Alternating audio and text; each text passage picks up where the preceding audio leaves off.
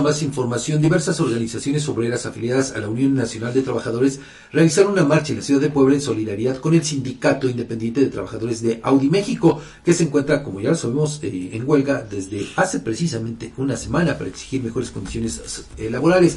Alrededor de 300 personas de seis agrupaciones diferentes marcharon desde el Paseo Bravo hasta el centro histórico para respaldar el movimiento de los trabajadores de Audi, al que consideraron un ejemplo a seguir para resolver conflictos laborales. En su mensaje, Mario Quintero secretario de propaganda del Citauri, agradeció el apoyo y enfatizó que la huelga es resultado de la falta de respuesta de la empresa a sus demandas salariales. Reclamó la necesidad de un incremento justo para mejorar el poder adquisitivo.